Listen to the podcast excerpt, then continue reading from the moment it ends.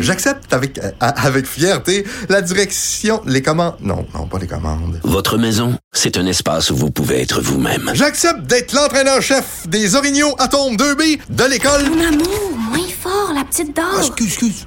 Tu parles à qui? Elle mérite d'être bien protégée. Et vous méritez d'être bien accompagné. Trouvez la protection la mieux adaptée à votre maison avec Desjardins Assurance et obtenez une soumission en quelques clics sur desjardins.com. Comme les autres. Caroline Saint-Hilaire. Pas d'enveloppe brune, pas de lobbying. Juste la vraie bonne radio, dans les règles de l'art. Cube Radio. On l'a vu, on l'a lu un peu partout. euh, La pandémie aurait amené des troubles anxieux à beaucoup de gens qui n'en avaient pas nécessairement avant. On va aller en parler avec euh, une psychologue qui est aussi euh, présidente de l'Ordre des psychologues du Québec, Dr Christine Groux. Bonjour, Dr Groux. Bonjour. Euh, alors, est-ce que c'est vrai que euh, la pandémie a amené des troubles anxieux pour des gens qui n'en avaient pas, en tout cas, qui pensaient pas en avoir avant? Est-ce que c'est vraiment possible? Bien sûr que c'est possible. Euh, faut distinguer deux choses, par exemple. Hein? C'est-à-dire qu'il faut distinguer l'anxiété, euh, parce que la pandémie a rendu la majorité des gens plus anxieux, du trouble anxieux. Alors donc, euh, le- le- les chiffres sur la proportion de gens qui ont un trouble anxieux puis qui n'en avaient pas avant, euh, pour moi, ils sont pas encore précis. Mais ce qui est certain, c'est que oui, ça a pu euh, faire apparaître un trouble anxieux, ça a pu aggraver un trouble anxieux, puis ça a pu générer aussi beaucoup d'anxiété qui, sans être un problème de, de, de santé, euh, est un, un- cause un mal-être dans la vie parce que c'était une situation qui demandait énormément et qui demande encore beaucoup d'adaptation de toute façon. Situation où les gens ont eu beaucoup de craintes, beaucoup d'appréhension, beaucoup d'inconnus, beaucoup de nouveautés, puis beaucoup d'éléments sur lesquels on n'a absolument aucun contrôle. Alors, Dr. Gros, vous me, voyez venir avec ma question. Euh, comment je peux savoir si mon trouble anxieux est un problème de, santé ou si c'est juste passager? Comment je peux savoir que vraiment c'est un problème? Mais d'abord, pour, pour, pour avoir un diagnostic, il faut aller voir un professionnel qualifié pour établir ce diagnostic-là. Donc, euh, on on peut pas faire ça tout seul. C'est-à-dire, c'est très difficile de déterminer est-ce que finalement je corresponds aux critères d'un trouble anxieux ou pas. Mais ce qui nous amène à, à, à aller consulter, c'est quand ça va vraiment pas bien. C'est-à-dire que souvent, les signes qu'on va avoir, c'est je, je ne me sens plus fonctionnel ou encore euh, ma vie devient difficile, j'ai des changements marqués au niveau de mon comportement, j'ai des changements marqués au niveau de, de, de mon sommeil, par exemple.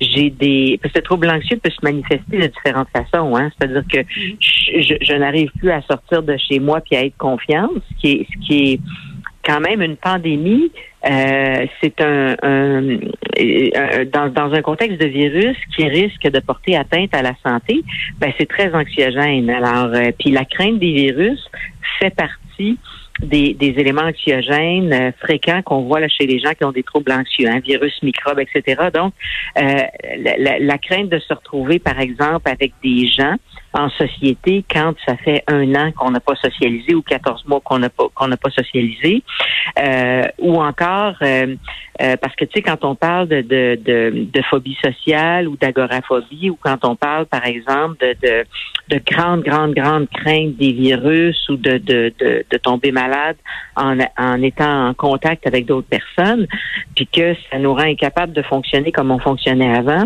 ben là, euh, on, on peut peut-être penser qu'on a un problème de, de, de santé réelle. Et c'est autre chose que euh, d'être prudent puis de, de- d'être plus anxieux par rapport à la santé en période de pandémie. Autrement dit, il y a une question de de gravité puis il y a une question d'intensité. Et il y a aussi une question de durée des symptômes dans ce qui distingue le trouble versus l'anxiété normale ou qui fait partie de, de euh, non seulement de la vie quotidienne, mais de la situation très particulière qu'on a vécue.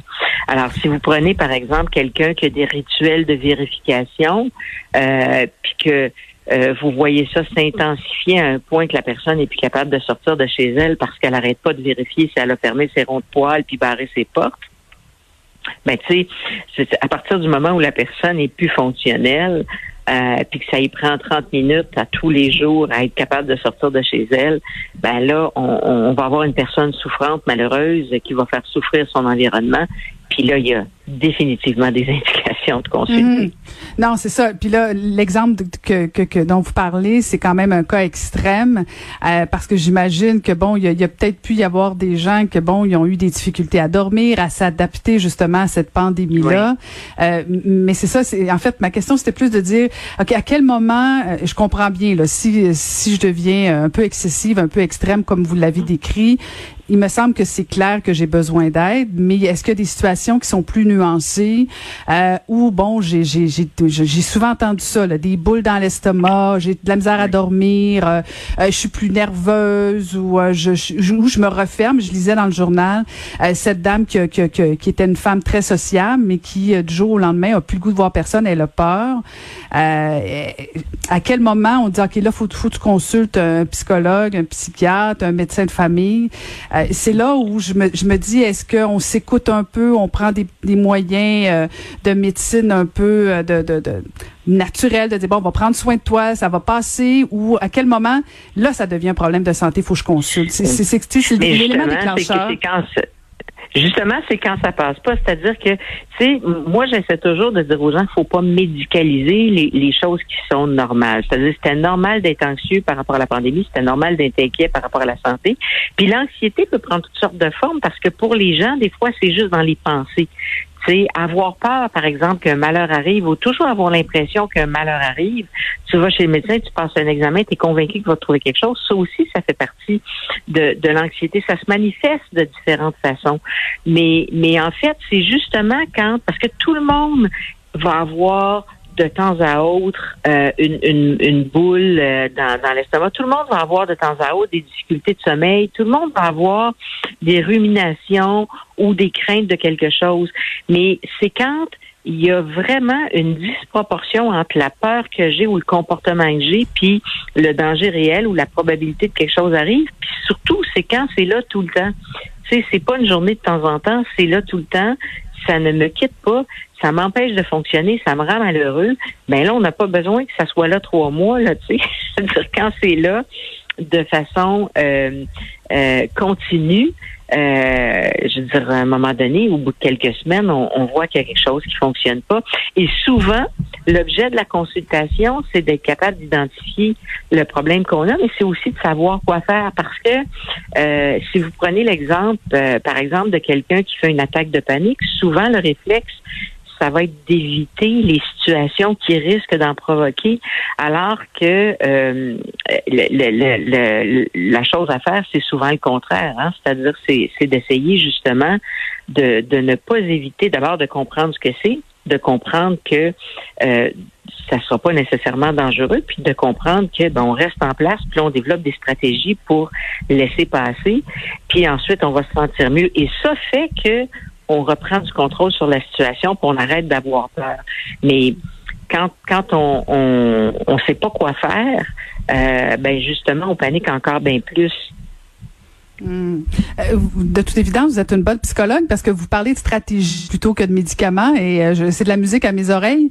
mais on a vu aussi qu'il y avait quand même une augmentation des, des du, du, niveau de prescription des antidépresseurs, des, des, des médicaments contre l'anxiété, euh, parce que souvent les gens ne se rendent même pas au psychologue. C'est un peu le problème. Vont vers les médecins de famille et on y va vers la prescription facilement.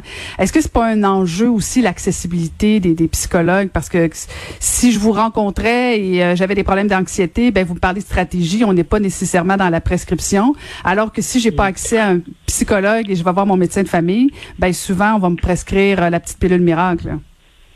Ben, il faut comprendre que quand on traite, puis dépendamment du, problème qu'on traite, hein, parce que euh, il y a différentes cas de figure, mais c'est pas nécessairement tout l'un ou tout l'autre. C'est-à-dire qu'il y a des cas où c'est c'est et la médication et les stratégies et la psychothérapie qui vont être les plus efficaces.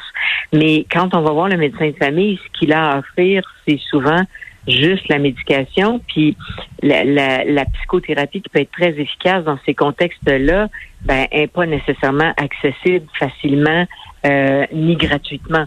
Alors, puis oui, c'est un enjeu, effectivement, c'est-à-dire ça fait partie des, des des choses qu'il faut faire pour bien soigner la population, de rendre euh, l'ensemble des traitements accessibles en santé mentale, puis notamment la psychothérapie, parce que pour les troubles dépressifs puis les troubles anxieux, qui sont les troubles mentaux les plus fréquents qu'on rencontre dans la société, ben on le sait que c'est souvent le, le, euh, la médication avec le traitement psychothérapeutique qui va être efficace. Puis on sait que le traitement psychothérapeutique donne des effets à plus long terme. Euh, puis il coûte pas cher, c'est-à-dire ça coûte pas cher la psychothérapie parce que ça, ça ça, ça permet des changements qui sont souvent plus permanents. Mhm, tout à fait. Euh, et dites-moi, bon, on a parlé des, des, gens qui ont développé des troubles anxieux euh, à cause, ou en tout cas du moins pendant la pandémie. Est-ce que selon vous, euh, ces, ces, mêmes troubles-là risquent de rester après la pandémie ou on, on risque de tourner la page et pouvoir s'en sortir? Mais c'est très difficile de répondre pour l'ensemble des gens. Il y, a, il y a une mhm. majorité de gens, en fait, qui vont s'en remettre.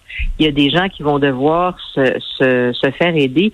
Mais c'est sûr que les, les symptômes psychologiques vont prendre plus de temps à disparaître que le virus lui-même. Puis ça, on l'a toujours dit. C'est-à-dire que la santé psychologique, la santé mentale de la population ne reviendra pas du jour au lendemain à ce qu'elle était avant la pandémie. Euh, ça va prendre plus de temps que ça. Puis là, à savoir, est-ce que les, gens vont s'en sortir tout seuls? Ça dépend énormément de leur histoire, ça dépend de leur constitution, ça dépend de ce qu'ils ont vécu. Euh, pendant la pandémie, ça dépend de comment ils l'ont vécu. Mais tu sais, si vous prenez l'exemple de quelqu'un, par exemple, qui a perdu son travail, puis qui a perdu des gens, qui a eu des problèmes de santé importants, qui qui qui, euh, qui a eu peur de pas être soigné, euh, l'anxiété va être va être plus importante que si vous avez vécu la pandémie confortable dans votre salon puis heureux d'être en télétravail parce que vous, étiez dans un environnement euh, paisible. Alors, on a tous vécu la pandémie, mais on l'a pas tous vécu avec le même background psychologique, on l'a pas tous vécu avec la même réserve au niveau de la santé mentale, puis on l'a pas tous vécu de la même, dans le même contexte non plus, ni euh, avec le même soutien psychosocial nécessairement. Donc, mm. euh, mais, mais c'est sûr que collectivement, là, ben, les, l'anxiété, les, troubles anxieux euh, vont avoir augmenté. Ça, c'est assez clair. Euh, et c'est certainement un des symptômes les plus augmentés, euh, suivis par les éléments dépressifs là, pendant la pandémie. On a tous vécu la même tempête, mais on n'avait pas tous le même bateau pour l'affronter. comme psychologue, êtes-vous inquiète sur sur l'impact de la pandémie sur la santé mentale des Québécois? Ben, je, je, je, le suis depuis le début parce que c'est sûr que de toute façon, tu sais, la santé mentale des, de, de la population, euh, on, on, avait du chemin à faire pour euh, pour la traiter adéquatement avant la pandémie. La pandémie n'a fait que aggraver, si vous voulez, la situation. Ça ne veut pas dire que tout le monde va, tomber malade, mais ça veut dire qu'il y a quand même beaucoup de gens qui vont moins bien qu'avant.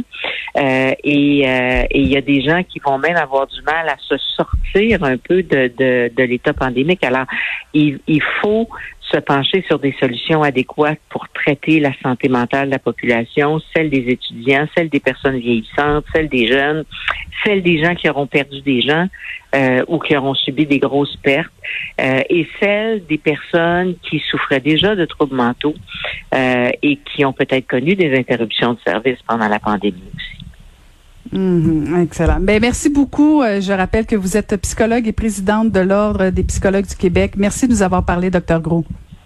Ça m'a fait plaisir.